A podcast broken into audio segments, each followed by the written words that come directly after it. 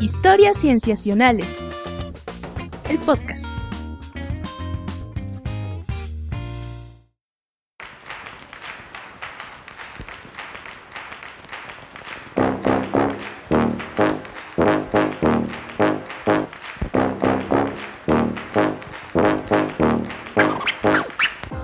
Bienvenidos a Historias Cienciacionales. Estamos de nuevo grabando este podcast para ustedes desde una ubicación no conocida y secreta en la Ciudad de México, podemos decir, pero es secreta. Eh, pero no todos estamos en la Ciudad de México, aunque eso es secreto también.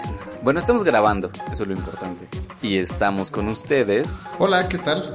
¿Cómo están? Hola, Pach, ¿dónde estás? ¿Es secreto? Pues en un lugar desconocido de México. haciendo investigaciones importantes. Exactamente. ¿Cómo están? Muy bien, muy bien. Los saludamos de aquí Rodrigo Pacheco y Sofía Flores y Víctor Hernández en este episodio que pertenece al mes de marzo de 2017. Estamos grabando el 30 de marzo de 2017 eh, para platicarles un poco acerca de las cosas en ciencia que nos han interesado y fascinado durante este mes. Yo creo que podemos empezar entonces, amigos. Por favor. ¿Se claro, bien? y para antes, antes de empezar con noticias eh, que hayan estado eh, a lo largo de este mes, me gustaría empezar con la primera nota que es la gran noticia del día de hoy, que no es para menos, y es proviene de SpaceX y de nuestro ah, querido Elon Musk. Sí, era esperar. Tu novio. mi, eh, mi gran héroe Elon Musk, que no, pues el día de hoy hizo otra vez SpaceX historia y en esta ocasión volvió a lanzar el cohete de la primera fase Falcon 9, que ya lo había lanzado en abril del 2016. Y el, Falcon 9 fue el primer cohete que lo lanzaron al espacio y regresó y, e hizo este aterrizaje fantástico sobre la Tierra. Y en esta ocasión volvieron a utilizar este cohete. Y eso fue lo que sucedió, que es la primera vez que, que una primera fase la mandan al espacio por segunda ocasión y regresa. Y es un, es un, es un reto que llevaba trabajando Elon Musk desde hace tiempo con todas estas pruebas, eh, en donde regresaba la primera fase tanto a un, un dron en el, en el mar y cuando aterrició este Falcon 9 en la Tierra. Todos estos experimentos lo llevaron a este momento cumbre. ¿Y por qué es importante? Porque acaba de reducir de 16 millones de dólares que representa fabricar un cohete nuevo de primera fase a 250 mil dólares, que esto fue lo que costó en mm, revisar estructura del cohete y cargar combustible, lo cual si se dan cuenta reduce por órdenes de magnitud los costos de mandar satélites al espacio. Espérate, dijiste de 16 millones a 250 mil. Ajá, de 16 millones de dólares a 250 mil dólares, lo cual se vuelve absolutamente, brutalmente rentable para, para compañías. Por ejemplo, en esta ocasión fue un, un, un cohete que, se, que tenía satélites eh, 610 que los lanzó una compañía para, de telecomunicaciones para América Latina. Y, y con esto, pues imagínate cuánto redujeron los costos. Es que, o sea, pasar de 16 millones a muchísimo menos de un millón es es, o sea, es increíble. Ya, ya. Es historia. Es fantástico. Es una meta alcanzable con, un crédito del Infonavit. Está muy cañón. Yo creo que podrían juntarse, o sea, esto ya pinta muy, muy claro que bueno, no, tal vez las posibilidades se abren. Imagínate lo que podrían hacer eh, laboratorios en conjunto o empresas pequeñas en conjunto que se unan para, para saltar, para lanzar un satélite que puedan llegar a compartir, por ejemplo. Imagínense las posibilidades. O incluso... Se, empieza a democratizar. Ajá, exacto. Incluso países de tercer mundo como el nuestro ya tendrían la capacidad de enviar satélites. Más frecuentemente. Ajá, Exacto. Sí, o y eso es lo fantástico del día de hoy. Ajá. Pues sí, es una buena noticia, Patch. Entendemos por qué te emociona. Quizá no, no, no llegamos a comprender tu amor, pero sí entendemos por qué te emociona. sí, y Lo, eh, lo que van a hacer con este Falcon 9 es que no va a regresar al espacio y en esta ocasión se va a guardar y se va a dejar en la tierra para la posteridad. Como un hito. De la humanidad. Exacto, por lo que representa. Eh, pero para tienes que tener un gran ego para hacer eso, ¿no? Pues más bien yo creo que, yo no creo que sea, o sea, más bien mucho dinero. Mm. Como para no reutilizarlo, ¿verdad? Sí, para guardarlo en, así, en tu hangar. Colgarlo en la pared.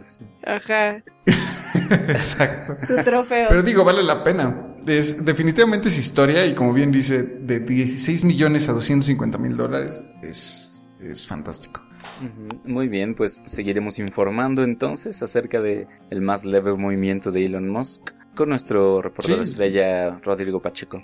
El eternamente enamorado Rodrigo Pacheco. ¿Qué le voy a hacer? muy bien, muy bien, muy bien.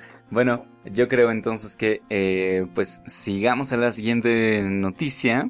Sí. Mm, y démosle vuelo a esto.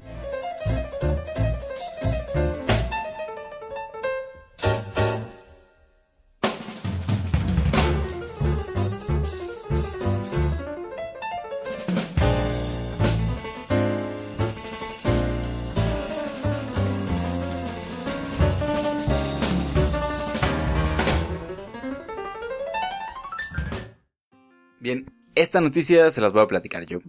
Y va a tratar de abejas y de imanes. ¿Qué tiene que ver una abeja con un imán?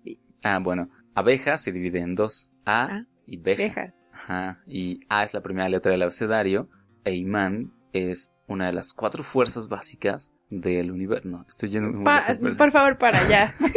no, bien. Abejas y imanes. Bueno, este, e, e, esta noticia que les voy a contar, este, esta investigación que les voy a platicar, eh, está relacionada con un campo que es más o menos raro, digamos, porque no hay mucha investigación al respecto, pero es muy fascinante. Y es un campo fascinante porque no se sabe mucho de él y tiene que ver con un sentido que tienen algunos animales que es adicional a los sentidos que solemos pensar que tenemos. No, o sea, nosotros podemos percibir la luz, ondas electromagnéticas, podemos percibir eh, moléculas que hay en el ambiente oliendo, podemos percibir eh, los objetos con el sentido del tacto, eh, no voy a seguir con la lista de los otros, pero podemos, hay animales que pueden hacer otra cosa, pueden percibir los campos electromagnéticos, eh, ya sea los campos electromagnéticos cercanos que tengan o el de la Tierra. Y este es un sentido que se llama magnetocepción o magnetorrecepción. Claro, las tortugas tienen eso, ¿no? Tienen, ajá, algunos eh, roedores, algunos insectos. las ballenas. Ajá. Y los murciélagos, por ejemplo. E incluso hay bacterias que tienen algunas, algunos organelos dentro de ellas que son sensibles al magnetismo y entonces eh, pueden, digamos, ir hacia una dirección o hacia otra según el, eje magnético en el que estén. Mm. O sea, vaya en distintos, en distintos, eh, en distintas especies de, del planeta utilizan el electromagnetismo para eh, para su beneficio, bueno, porque así se benefician, ¿no? Para sobrevivir y reproducirse. Sí, sí, sí, sí, sí, digamos es parte de su realidad eso, ¿no? Eh, de hecho, hay muchas aves migratorias que también lo usan para, digamos, se dirigen norte-sur usando estos sentidos. Lo que no se sabe muy bien es cómo funcionan esos, esos órganos de percepción, ¿no? Porque, digamos, los campos magnéticos son algo que traspasa todo el cuerpo, ¿no? Digamos, o sea, para, para que nosotros podamos percibir la luz, pues tenemos que tener un, un, orificio al cual entre la luz y entonces tengamos nuestras células receptoras, eh, las moléculas que vayamos a oler, pues tienen que entrar a nuestra nariz, ¿no? Pero los campos magnéticos, pues nos traspasan. Entonces, ¿dónde están esos órganos, no? Como le, hacen los animales mm, mm, que, que perciben esos campos para percibirlos, ¿dónde están? Entonces, eh, los órganos que perciben esto es un misterio, ¿no? Y parece que son distintos en cada animal, en distintos animales, ¿no? Que, que, que tienen este tipo de percepción. Y esta noticia nos dice que las abejas eh, pueden percibir el campo magnético y se sabe exactamente dónde está su órgano de recepción. Parece que lo tienen. Oye, ¿y esta investigación de dónde salió? ah, o sea, Patch nos dejó en intriguísima. Está perfecto, lo puedo dejar en suspenso. Te platico, esta investigación... No. No, no, ahorita, ahorita, ahorita. exacto, exacto. Esta investigación es de una serie de investigadores que trabajan en la Universidad Simon Fraser en Vancouver. Canadá, están liderados ah, por Verónica Lambinet. Eh, ah, ok, es que lo preguntaba porque justo me, está muy interesante, pero eh, en el estudio, ¿sabes si lograron determinar eh, por qué se, se, generó esta adaptación en donde las abejas pueden llegar a percibir estos campos? No, no, no. Realmente lo que estaban ellos buscando era en qué parte del cuerpo de las abejas está este órgano, ¿no? Que percibe el campo magnético. Pero ya dinos en qué parte del cuerpo. Porque entonces lo que hicieron fue lo siguiente, y aquí está la parte que quizá no sea tan grata de escuchar, ¿no? Pero tomaron unas abejas y las dividieron en tres, como las tres partes principales del cuerpo de un insecto, ¿no? La cabeza, tórax y abdomen. Eh, puedo empezarlo así como, bueno, la cabeza es claramente cuál es, ¿no? El abdomen es donde tienen el aguijón, la parte eh, más lejos de la cabeza, final, exacto, ¿no? El tórax en medio. Y entonces ellos sospechaban que las abejas, bueno, se sabía un poquito, que las abejas perciben ese campo magnético por ciertos minerales que tienen dentro del cuerpo. A minerales que se les llama magnetitas, que es un tipo de, sí, una, una roca, una piedrita pequeña que está dentro de su cuerpo y entonces responde a los cambios en el campo magnético, ¿no? Según esté orientado el animal, se mueve. Como los pollos que comen piedras y para poder digerir la comida. Pues yo diría que son piedras más chiquitas, quizá. Probablemente. Son como vesículas dentro de las células, yo creo, yo pensaría. Pero el chiste es que están en algún lado, ¿no? Entonces, dividieron a las abejas en estas tres partes, prácticamente licuaron el cuerpo y pasaron esos licuaditos por eh, una máquina que detecta precisamente la magnetización de cada fragmento. Entonces lo que encontraron fue que la parte que más se magnetizaba de esos tres era el abdomen. la parte que tiene el aguijón de la abeja, la, que está, la que está con las cintas negras y amarillas. Sí, sí, sí. se, podían pegar así el licuadito de abeja en el refrigerador, se quedaba pegado porque estaba imantado. No lo sé. ¿Cuántas, cuántas abejas se necesitarían? No sé tanto. sí. Pero sí se puede preguntar cuántas abejas necesitarían para eso. Porque, eh, vaya, eh, lo, lo, que hicieron después fue ver cómo afectaba a las abejas este eh, que ellos manipularan este sentido, ¿no? Entonces tenían a ciertas abejas, las entrenaban para que fueran y vinieran a un, a un vasito que les ponían con agua azucarada o una coca abierta, yo creo que era agua azucarada, pero así como llegan al agua azucarada. Esta nota está auspiciada por Coca-Cola. Oye, ojalá nos dieran dinero. bueno, eh, y las dividían en dos grupos. A unos los dejaban así nada más y a otras les pasaban un imán poderoso por el cuerpo para ver si se afectaba este órgano, ¿no? Y entonces lo que veían era que efectivamente no podían volar tan bien hacia el sitio que ya conocían. Wow. O sea, simplemente pasándoles un imán. Ah, ok, ok. Sí, está padre. Y de hecho, en, en, en, la página donde estoy sacando esta noticia, que es physicsworld.com, está la fotito bien interesante. O sea, hay un platito con miel, una abejita en, tomando la mielecita, y luego hay una mano humana súper grande con un imán gigantesco. Así que la tiene amenazadoramente sobre la abeja. Y por alguna razón la mano humana tiene pintada una sola uña. Eso me llamó la atención. Víctor, eso es irrelevante. ya lo sé, pero a veces así es la ciencia. Inexplicable e irrelevante. En fin, esa es la noticia porque, eh, es decir, esto abre la puerta a estudiar más este tipo de sentidos y digamos ver si por ejemplo puede alguna industria humana afectar a las abejas en este sentido de magnetocepción de tal manera que las impida llegar a, a a las flores de algunos árboles. se me olvidó cómo se O bueno, afectarlas menos, ¿no? O sea, ¿y qué tal si parte, no sé, puede haber muchas implicaciones, porque si se desorientan, me parece que, que, que, es, que es un... Es un, son sensores fundamentales para su vuelo claro. y tendría que revisarse porque como bien sabemos las abejas comienzan a entrar en, al igual que muchas otras especies en crisis de reducción de sus poblaciones. Y sin las abejas, todo nuestro sistema agrícola se va y la investigación en las abejas puede a lo mejor no parecernos tan, tan importante. A algunas personas les podría parecer no tan importante estudiar un insecto tal cual como las abejas. Pero las implicaciones que tienen estos pequeños organismos son fundamentales para lo que conocemos como civilización. Exacto. Entonces digamos que ahora ya sabemos otra cosa que podría hacerles daño, afectarles. Y además esta investigación en abejas, o sea, abre la posibilidad para comprender cómo funciona este sentido en otras especies. Y también podríamos entender, por ejemplo, flujos migratorios con otras especies y también cómo es que el magnetismo las está afectando y también está reduciendo sus números poblacionales. O sea, no es nada más las abejas, sino abre la posibilidad para todas las especies que usan este sentido. Exactamente. Sí, ahí está la nota. Eh, sí, sí, no tan insignificante después de todo. Está padrísimo. Sí, pero está, ¿sabes qué está padre? Que últimamente con esta crisis de la que menciona Patch, muchos investigadores alrededor del mundo creo que están empezando a voltear la mirada hacia las abejas. Y eso está muy bien. Sí, dependemos de ellas en más cosas de las que podemos pensar o imaginamos. Además, la miel es el único alimento que no se echa a perder, entonces sin abejas. Nos vamos a quedar sin miel. increíble. Ah, sí. no sobreviviríamos al apocalipsis sin miel. Sí. Muy bien, Vic. Muy bien, pues esa es la nota. gracias. Muy bien, muchas gracias, Vic. De nada, pasamos entonces a la siguiente, si les parece bien.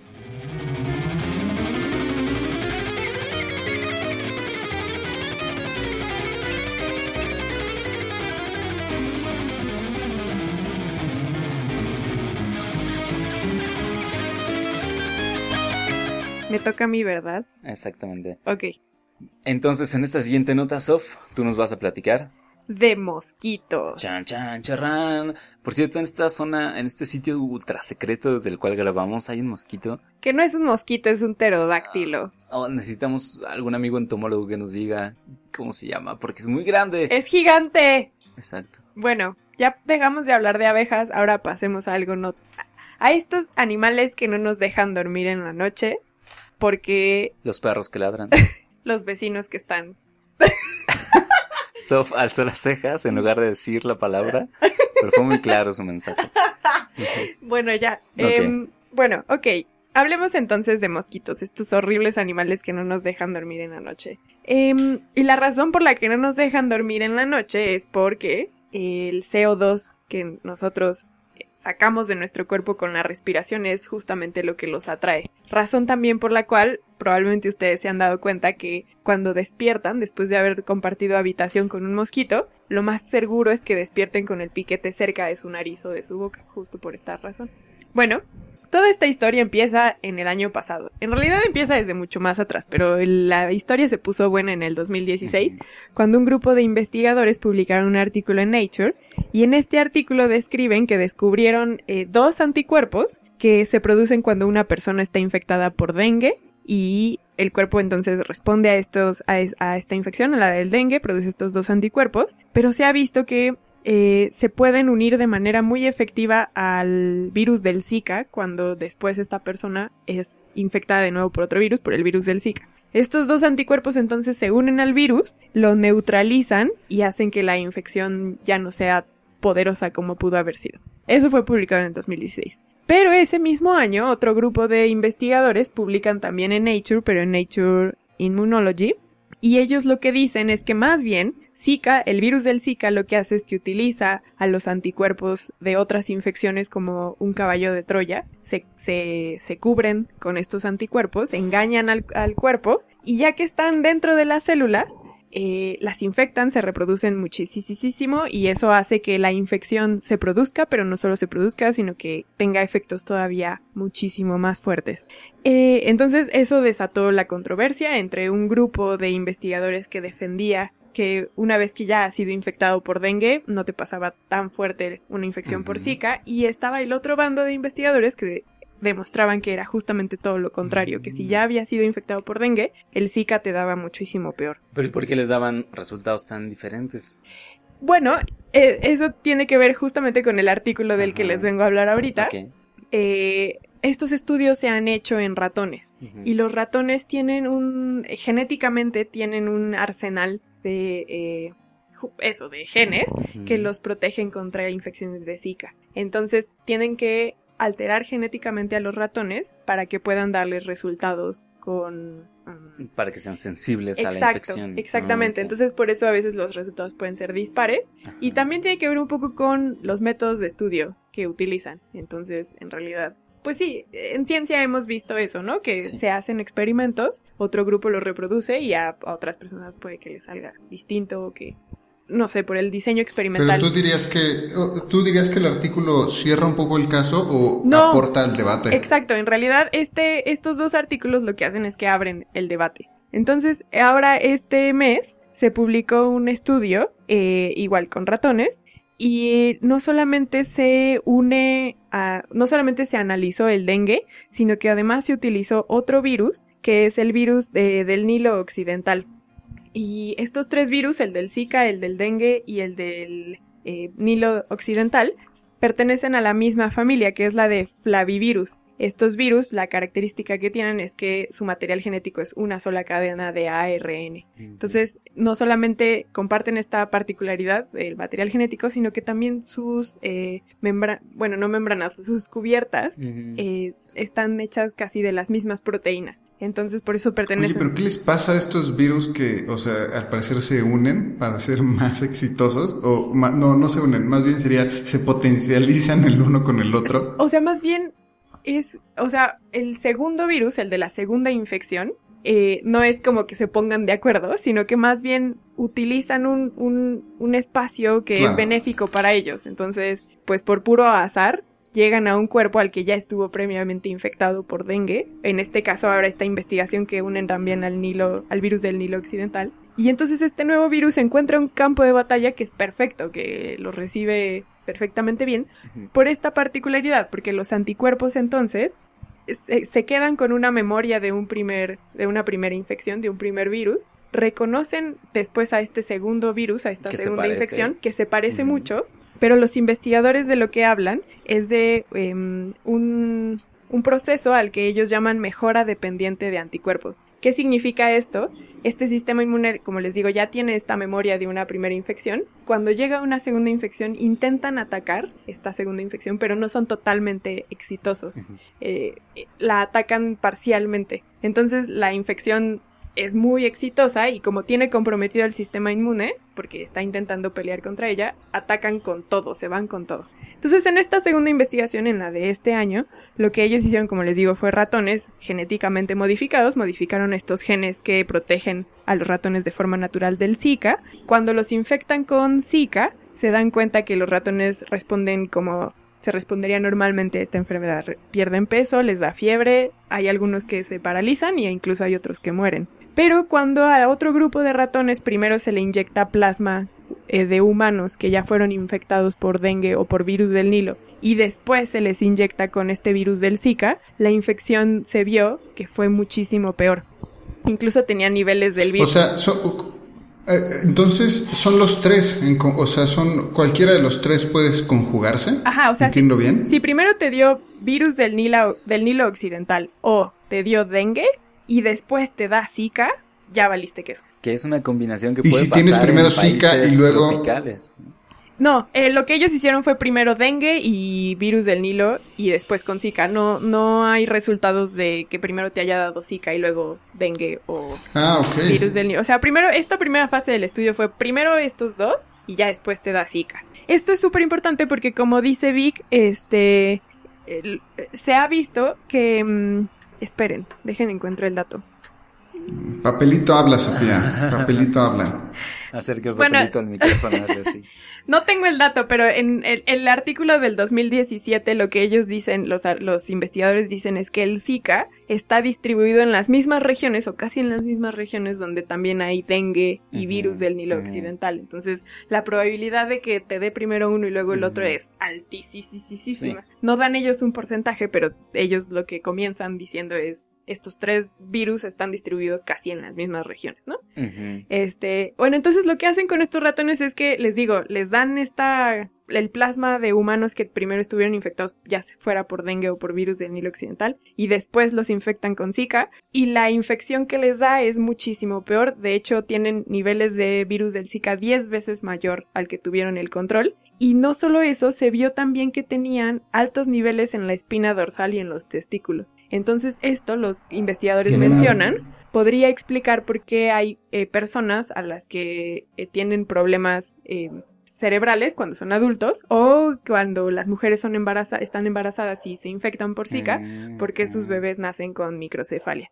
Eso es lo que dicen estos investigadores. Sí, se está, está, o sea, la- parece que las conclusiones son muy buenas. Ahora, hay que tomar en cuenta una cosa. Este estudio y muchos de ellos se han hecho en ratones. Entonces, hay otros investigadores que han dicho que lo que pasa en ratones no necesariamente pasa en los humanos. Ya vimos, por ejemplo, que los ratones tienen de forma natural genes que los protegen contra infecciones del Zika, entonces no necesariamente tiene que pasar en humanos. Y de hecho, eh, un investigador eh, en específico también de Estados Unidos, todas estas investigaciones se han hecho ya sea en Francia o en Estados Unidos.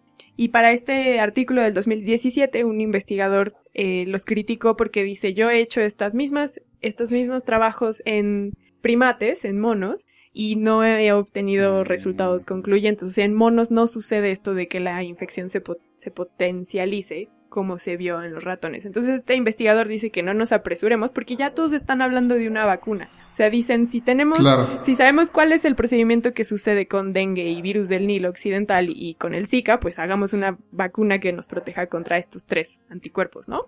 Pero este investigador ya salió a decir así como, a ver, tómenselo con calma, en monos no es así y pues tenemos que esperar muchísimo. Y- Y es- Pero también llama la atención que lo, lo primero que dijiste y con lo primero que abre el artículo que son el- los ratones genéticamente modificados y que los ratones tienen este, esta protección a este tipo de virus, ¿no? Y al modificarlos genéticamente podrías alterar otra, o sea, no, no sabes qué estás alterando con certeza en el metabolismo eh, que podría estar propiciando una potencialización. No sé, estoy Sí. Ajá, hablando de que ellos ya tienen un sistema y tú lo estás modificando, ¿no? claro, es Y, que... no- y hay mucha complejidad al respecto detrás. Sí, totalmente. Y por eso este investigador salió a decir, a ver, este trabajo está hecho en ratones y a pesar de que son mamíferos y que están muy cerca de los humanos, pues son, siguen siendo ratones, ¿no? Entonces no podemos extrapolar los resultados y ya empezar a hablar de una respuesta, a pesar de que los resultados suenan muy prometedores. Y esto es, pues, o sea, esta investigación es muy importante por distintas situaciones. Una es porque eh, desde el dengue ah, mata a 390 millones eh, perdón, causa 390 millones de infecciones al año en países, en todo el mundo. Y el 40% de... Esas tres infecciones. No, solamente del dengue. O sea, solamente del dengue Ay, se infectan 390 millones de personas al año. Y el 40% de la población del mundo está en riesgo de infectarse de dengue. Eso es una. Y el otro es que en el, el Zika, por ejemplo, se le empezó a tomar... eh, empezó a tomar notoriedad hasta hace unos años cuando empezaron a aparecer infectados en Estados Unidos, ¿no? Pero en realidad esta infección en, en Brasil ha estado desde hace muchos años y también en el artículo se dice que en algunas comunidades de Brasil el 90% de las personas se han infectado alguna vez por Zika. Uh. Entonces, el que, o sea, piensen que ustedes viven en una casa, no sé, digamos con cinco personas. Con, y entonces el 90% de esas cinco personas serían casi todos los que habitan en esa casa. Sí, sí. Entonces, pues pensar eso en una población es muchísimo y las repercusiones son gigantes. Y otra cosa también que se ha visto es que con los em, con los procedimientos que se hacen para erradicar a los mosquitos, se está viendo que se están modificando sus patrones de conducta. Entonces los mosquitos por lo general eh, se alimentan dentro de las casas y de noche. Pero como ya se están utilizando redes este, con insecticidas para que las personas cuando duerman duerman debajo de ellas o eh, DDT, no sé, más insecticidas que se les ocurran, los mosquitos han empezado a modificar sus No. patrones de conducta y ahora ya cazan fuera de las de las eh, de, sus- de los hogares, ya cazan en las ciudades y también ya lo hacen. no, y espérate, espérate, y también se ha visto que ya lo hacen antes de que anochezca y cuando está amaneciendo, Sofía, que es cuando se dan estos flujos noticias. de personas tan grandes porque son los que regresan de trabajar y en las mañanas los que se van a trabajar. Entonces, como están empezando a cazar en la ciudad. Entonces, si Ya ustedes no mezclan y además están, eh, se ha visto que fisiológicamente también están creando resistencia, en el sentido de que, por ejemplo, se ha visto que tienen enzimas que les permiten ya, eh, eh, pues, lograr tolerar estos eh, insecticidas. Entonces, no es nada más comportamiento, sino fisiológicamente se están también adaptando estas modificaciones. Entonces, si ustedes suman todos estos, eh, este, estos hechos, más el, también el factor de que muchas de estas infecciones se dan en países en desarrollo, tienes un caldo de cultivo perfecto para que tengas toda una pandemia. Y eso podría explicar qué es lo que está sucediendo en Sudamérica, en toda América con el virus del Zika. Entonces, pues está increíble. o sea, está increíble en las investigaciones, pero... Vamos a tener que, que, que aprender a vivir con esos virus. Ok. Pues no lo sé. Y yo tengo una pregunta que nos atañe particularmente. Sof, ¿dónde está el mosquito? Allí. Aquí. aquí. Le tengo más miedo ahora. ¿Quién sabe que tenga ese mosco? Así que si ustedes escuchan un mosco en la noche que les está rondando la cara, sí mátense a hacer algo al respecto. ¿Qué dije? Dijiste mátense. No, párense, párense. Oye, pero antes, eh, eh, yo, yo quería comentar que mientras escucho todo lo que estás diciendo sobre los mosquitos, yo solo estoy pensando en cambio climático, reducción de áreas de terreno, o sea, de reducción de terreno por, por, mar y una mayor población. Sí, o sea, los patrones donde normalmente uno encontraría mosquitos se van a modificar por, por, todo esto. Y también súmale las migraciones y lo que implica el que el flujo de gente vaya de un lugar a otro. O sea, las infecciones se mueven con la gente. Pues ya, que me piquen. O sea, esto es un final aterrador para la humanidad, yo creo. ¿Dónde estás? Pícame. Está arriba de ti. Ah, ya, estoy listo. Haz lo que quieras. Muy bien. ¿Están ustedes listos? Apple. Hey, Apple. Apple. Hey. Hey, Apple. What? What? What is it? Aren't you glad I didn't say apple again? yeah, yeah, that joke was funny the first 400 times you said it. Hey, Apple. What? You look fruity. yeah, that, that was hilarious. Hey, Hey, Apple! What? Can you do this? No! Try it! No, stop Pues yo también, en esta ocasión yo traigo, cambiando un poco el tema y platicándoles de otra noticia que sucedió en este mes, que en esto habla, un poco hablando de primates, sí, acabamos, no tiene mucho que ver, solo que no Acabamos de hablar de primates. El Zika. Sí, sí, hablamos de primates, es cierto. Y somos primates y, y, nos gusta ser primates, orgullosos de eso. Exacto. Pero una cosa curiosa de los primates es el tamaño del cerebro que tenemos. Porque tenemos, en, en, particular los, los primates antropoides tienen un cerebro uh Te refieres a los primates que, parecen humanos. Y obviamente esto lo hace Con antropoides son... Exacto.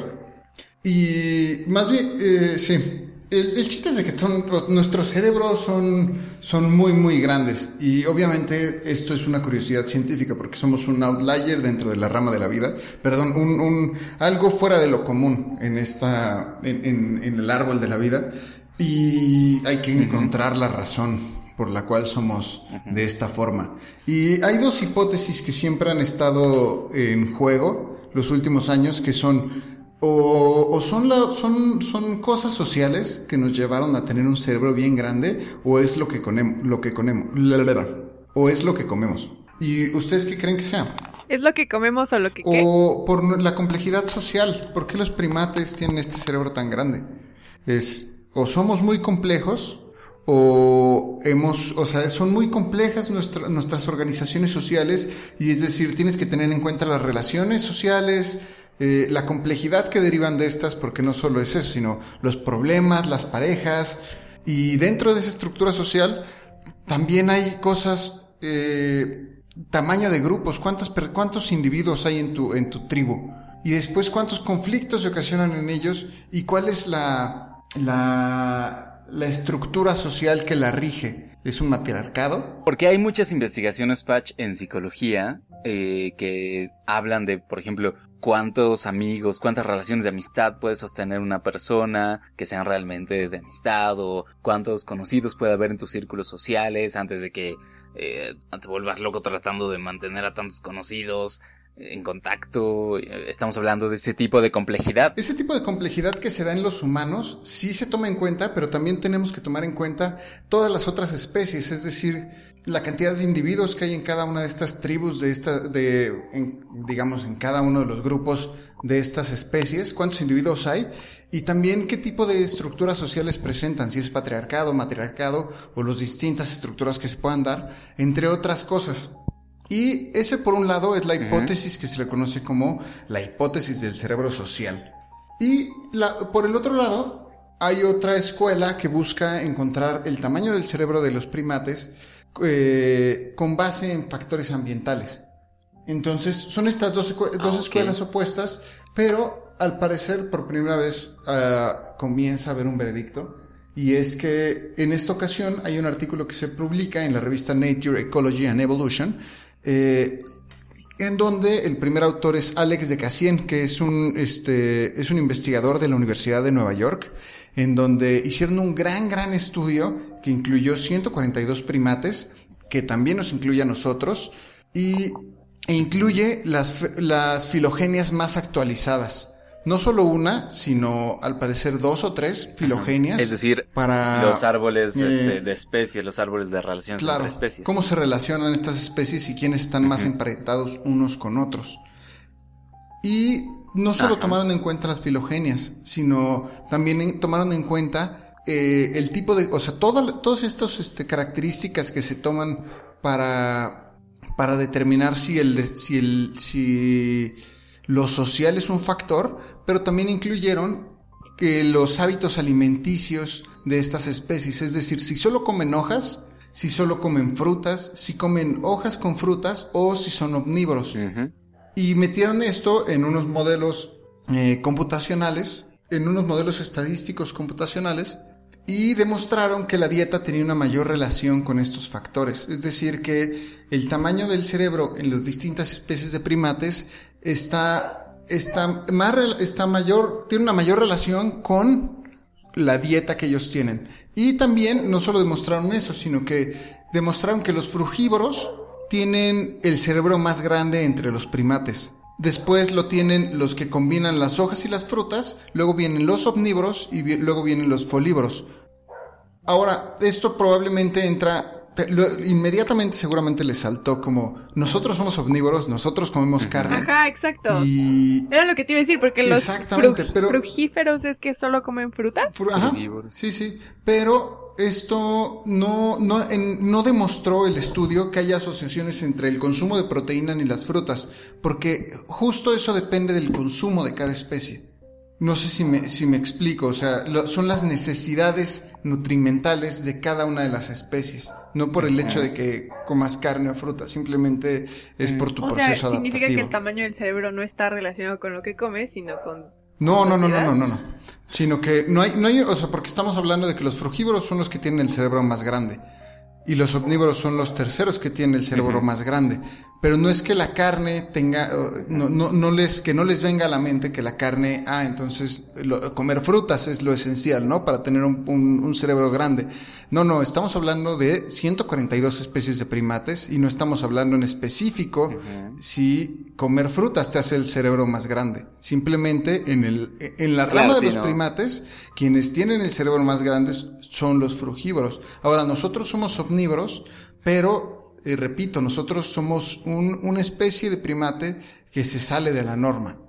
Mm, En comparación, digamos, con otros primates, incluso primates que ya no existen, algunos que están en nuestra línea de antepasados, eh, tenían un cerebro más grande que el nuestro. Co- Y, digamos, Los neandertales. ajá, los neandertales creo que tenían un cerebro Sí, ligeramente sí. más grande. Eh, entonces quizá no esté directamente relacionado tamaño de cerebro con, digamos, no sé, complejidad mental o, o con capacidades cognitivas como tal. Claro. ¿no? O, sea, es un rasgo de Ahora, también algo muy importante es que esta, este, este estudio demuestra que los otros estudios que se habían hecho con comportamiento social tenían muchos conflictos en sus datos. Mencionan que uno de los varios artículos, digamos un artículo, decía que este, tales factores eran muy importantes, pero salía otro artículo que lo contradecía completamente las razones sociales. Es decir, unos decían, por ejemplo, que la poligamia entre especies, es decir, como el hecho de que se de que todos se reproduzcan todos contra todos en un grupo de, de- de primates. Era muy complejo y tenía una relación con un mayor tamaño cerebral. Y otros decían, no, no, no, los monógamos tienen que tener una complejidad cerebral mucho mayor y está relacionado porque tienen que tener, eh, hay muchos problemas que surgen al tener una sola pareja, bla, bla, bla y también encontraron una relación. Entonces, lo que hace este estudio también es ver qué problemas hay en este, en estos, este, en los análisis estadísticos de esos estudios y encuentran que muchas veces tienen, utilizan O sea, mal ahorita- los datos. Incluso con los mismos estudios entre humanos, porque ahorita que decías esto de los tamaños de los grupos poblacionales, hay muchos estudios por ahí que dicen que si eres muy inteligente tienes menos amigos y cosas así. Exacto. O hay otros estudios que dicen que si eres muy inteligente eres muy sociable y como muy extrovertido. Entonces, incluso en los entre mismos humanos hay estudios que se contradicen y que intentan asociar inteligencia con sociabilidad. Exacto. Algo, a- a- algo muy similar Ay, ocurre en este, justo en este estudio, pero lo que hacen aquí es juntar tres tipos de, tres tipos de análisis estadísticos y los tres resultados, los tres análisis indican exactamente, llegan a la misma conclusión. Mm. Utilizando todas las, o sea, 140, repito, 142 especies de primates y tanto los, los este, datos de dieta como los, eh, los factores que determinan, más bien los factores que utilizan en los estudios que intentan probar que la complejidad social es un Y factor habla, importante. habla este estudio, Patch, acerca Entonces, de cómo es que ese tipo de dieta influiría en, el, en la evolución Sí, por del ejemplo- cerebro. O sea, estamos hablando que es el contenido nutrimental o es por cómo Al consigues la parecer es comida. por cómo Digamos que necesitas ciertas capacidades. Al parecer es por cómo consigues la comida, es decir, cuando tú comes, cuando tú comes hojas, normalmente pues las hojas hay en muchos lados, ¿no? No todas las hojas te las puedes comer, Ahí están. ¿no? pero vaya, es algo que por mucha, por, en, en un largo periodo de la temporada Crece en los árboles. Y está presente en un largo periodo del año. En cambio, las frutas, digamos, tienen Ajá. una estaciona- tienen una estacionalidad y a lo largo del año su presencia es parchada en el tiempo. En una, a veces sí hay, a veces no. E incluso eh, nos hay investigadores que me han comentado que trabajan con monos aulladores en la, en el sur, en Yucatán, que los monos incluso van, tienen un, tienen más o menos una distribución de, de dos hectáreas, me parece una familia. No, un poco, ¿de qué hablo? Tien- no me acuerdo. Para, no, no, no, muchísimo quizá, ¿no? más. Pero eh, tienen una, un área reducida. Y en esa área reducida, Ah, todo el tiempo están explorándola para ver si aparecen, este, van checando los árboles para ver si ya van a producir frutos. Entonces, eh, imagínense esto en las distintas especies frugívoras y esto es lo que plantean los, los investigadores, que los frugívoros no solo tienen que buscar de esta forma los alimentos, sino que muchas veces algunos frutos son de cáscara dura y necesitan eh, otro tipo de técnicas para conseguir el alimento.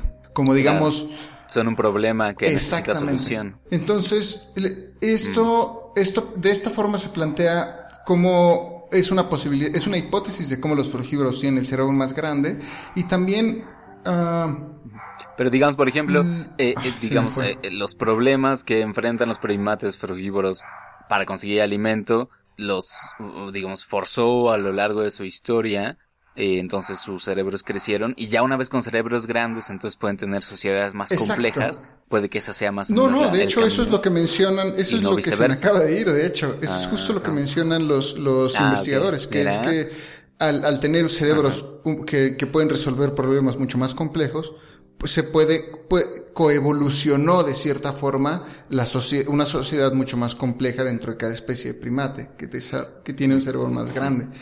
Es decir, primero, se, se- primero empezó a crecer, al parecer, por la dieta, Oigan, Y ¿y, después ustedes qué piensan de que asociemos el tamaño del cerebro con la inteligencia? Porque igual y también estamos cayendo en un error de asociar cierto. estos dos factores que, que igual y no tienen nada que ver o que no son determinantes uno con el otro. Claro. Aunque, aunque creo que en este caso, ah, no, no lo sé, tienes, un- es un buen punto, que- cosa que no revisan en el estudio. En una Y conclusión podríamos estar cayendo adelantada. en No, igual este, adelantada, porque no sabemos cuál es la asociación inteligencia y tamaño Y del tamaño. cerebro. Ajá, Puede que sea más bien que se desarrolle más una cierta zona del cerebro. Ajá, o la- el número de el número de conexiones neuronales. Exacto. Es, es todo un mundo, Eh, y es cierto. O sea, pensemos en las computadoras de los años 50 y 60 que ocupaban un cuarto. Un espacio muy grande, Mm. claro, y no por eso eran más eficientes que las de ahora. Digo que la analogía es, es limitada, pero o no solo, Claro, ejemplifica bien. también tenemos que pensar que no todas las inteligencias son iguales y no todas las inteligencias al parecer se derivan de lo mismo. Es decir, los calamares son muy inteligentes y resuelven otro tipo de problemas, pero llegan a la conclusión utilizando diferentes vías eh, del cerebro para llegar a, ese- a esos, este, a esas conclusiones. Sí. Y, por ejemplo, los cuervos tienen otro tipo de Eh, Y es inteligencia. que ahí ya nos te meteríamos en la discusión de qué es inteligencia, porque incluso entre los mismos humanos se habla de hay muchas inteligencias, la, la, la motriz, por ejemplo se dice que Chaplin era una persona súper inteligente por cómo se movía, ¿no? Pero no es comparable a la de Einstein que llegó a ideas súper complejas, o sea, hay como incluso dentro de los humanos distintos tipos de Y inteligencia. Einstein tenía un cerebro más pequeño de lo normal, ¿no? Que de ahí sale la expresión cerebrito, hasta donde me acuerdo. sí. ¿Es en serio? Creo que sí, su tamaño, era- su cerebro era un poquito más pequeño de lo usual. Ah, mira. Del promedio, digamos. Y, pero también se supone que los dos hemisferios estaban un poco más unidos Unidos, o algo separados. Ajá, algo ajá. tenía que ver, ¿no? Sí, hay toda una serie de investigaciones sobre el cerebro de Einstein que están padres. Algún día platicaremos de ellas. Claro, pero aunque yo tengo entendido que en ciertas investigaciones en humanos ah, se puede llegar a dirigir de cierta forma el enfocarte a una actividad, dan, eh, dirigiendo los, dirigiendo tu la electricidad de tu cerebro en ciertas áreas, que son experimentos que han utilizado el ejército de Estados Unidos. Claro. No es nada de la conspiración ni, ni, ni nada de Mulder y Scully. Que nos patrocina el ejército. No, no, no. no, Pero- No, gracias. Pero son justo, no sé, no- tal vez las conexiones son lo más importante, ¿no? Cómo, cómo se está estructurando el, el- la forma de procesar la podría información. ser un siguiente paso de este tipo de estudios. Que ahorita, ahorita que lo mencionas, Patch, uno de los trabajos más importantes que se están haciendo a nivel neuronal, a nivel mundial también, es la neuroimagen. Y de hecho, no recuerdo si fue ahora en marzo o a finales de febrero, que salió un estudio en el que lograron por primera vez iluminar una sola neurona que va, bueno, en ratones también, que va desde la parte eh, de atrás de la cabeza del ratón y que la neurona se extiende hasta la parte frontal del cerebro. O sea, es una sola neurona que cubre todo, casi todo el cerebro. Y la lograron iluminar toda. Entonces, ahorita eso, justo la descripción de las relaciones entre neuronas es lo que ahorita está súper en boga. Claro, y, y también es en parte porque apenas lo podemos tener la capacidad de, hacerlo. analizar este Ajá. tipo de relaciones, ¿no? Porque son enormes. Sí, súper difíciles y complejas. Exacto, pero es todo un mundo interesante. y que Es, se puede- es interesante. Sus aplicaciones pueden y a mí me viene a, la cabeza, lados. digamos, como epílogo de todo esto que, que bueno, no sé si ya terminaste, Pachi. No, ya está, te estoy concluyendo. no, está súper terminada la nota. Ajá. Ok, ok. Sí, es que pienso en un dato que tiene que ver con primates y frutas y la capacidad de ver, de discernir más colores que los primates, puesto que tienen, bueno, tenemos eh, tres tipos distintos de células en la retina que pueden percibir color, los conos, ¿no? Tenemos tres tipos. Eh, muchos mamíferos solo tienen dos, los perros tienen dos, por ejemplo. Hay unos animales que tienen veintitantos, como un tipo de langosta, una especie de langosta, por alguna razón tiene veintitantos conos, entonces puede tener Puede ver tu alma. una gama de colores impresionante, tal cual. Incluso creo que ven hasta infrar, bueno, Sí, no sí, se sí. ven muchas ondas, ondas de que no podemos ver nosotros. Exacto, en el espectro. Bueno, nosotros eh, tenemos tres distintas y eh, parece que eso ayuda mucho a ver los colores de las frutas en un fondo verde. Entonces, eh, parece que hay alguna especie de relación ahí. Oh, ¿no? no sabía que En era un fondo verde. esta- este- Bueno, eh, O sea, con follaje. Sí, sí, sí, Exacto, no, no, no. me Sí, sí, sí, claro. O sea, perfectamente imaginé la fruta en un bosque. Ok, exacto. Exacto, porque parece que con dos conos este contraste es mucho menos pronunciado. Entonces con el tercero que tenemos, el contraste es mucho más claro.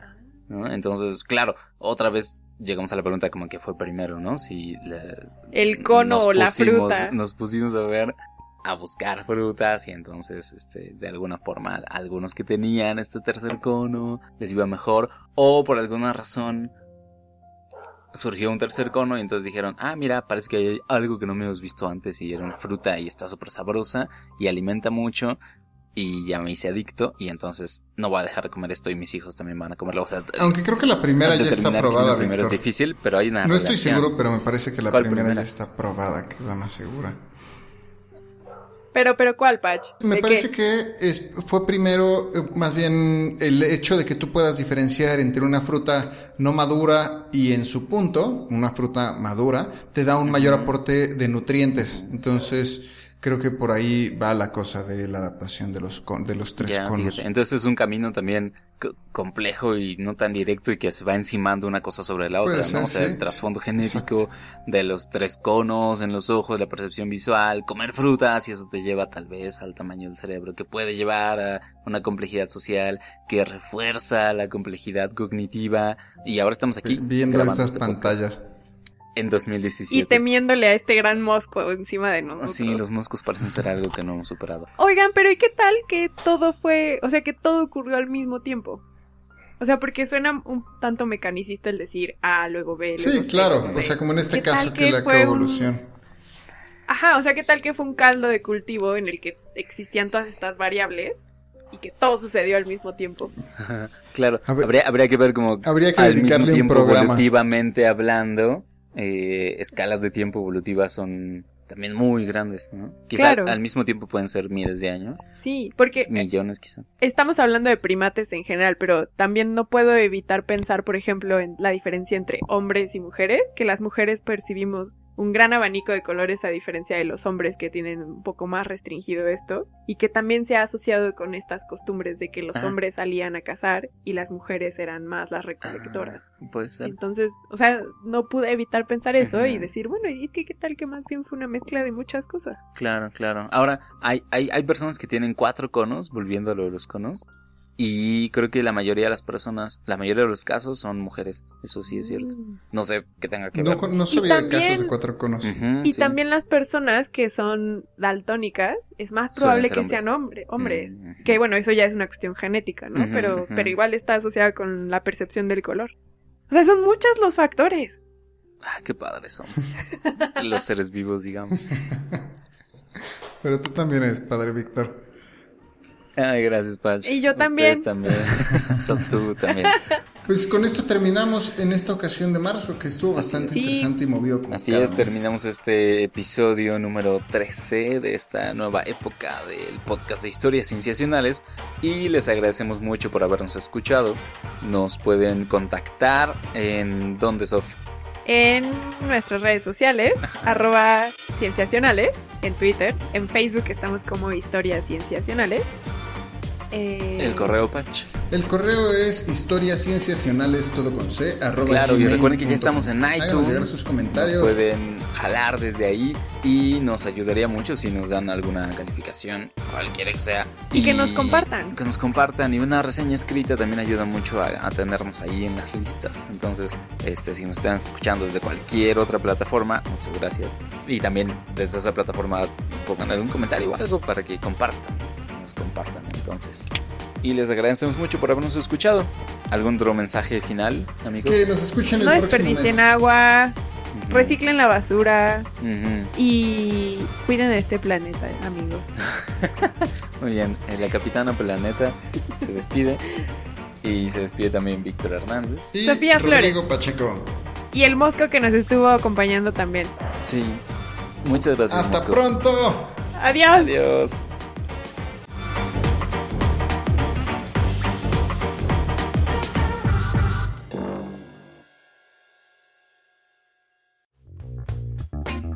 Esto fue Historias Cienciacionales, el podcast.